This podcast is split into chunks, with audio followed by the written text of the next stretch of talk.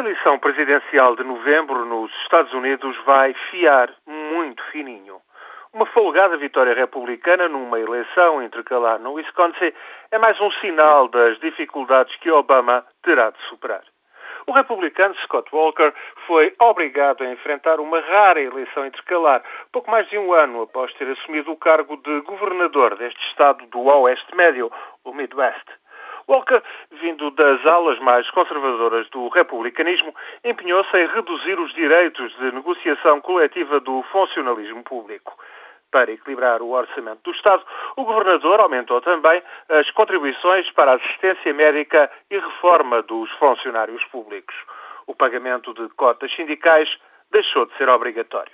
Estas políticas geraram imediatamente forte contestação sindical e tiveram grande cobertura noticiosa a nível nacional.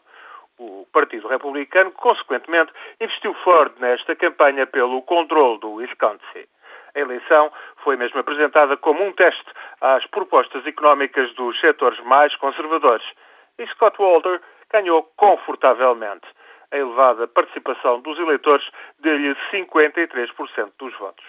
Ora, o último candidato republicano a vencer no Wisconsin foi Ronald Reagan em 1984.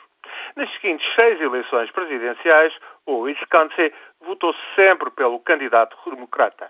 Obama, por sinal, ganhou este Estado com uma vantagem de 14 pontos em 2008, mas agora nada é seguro.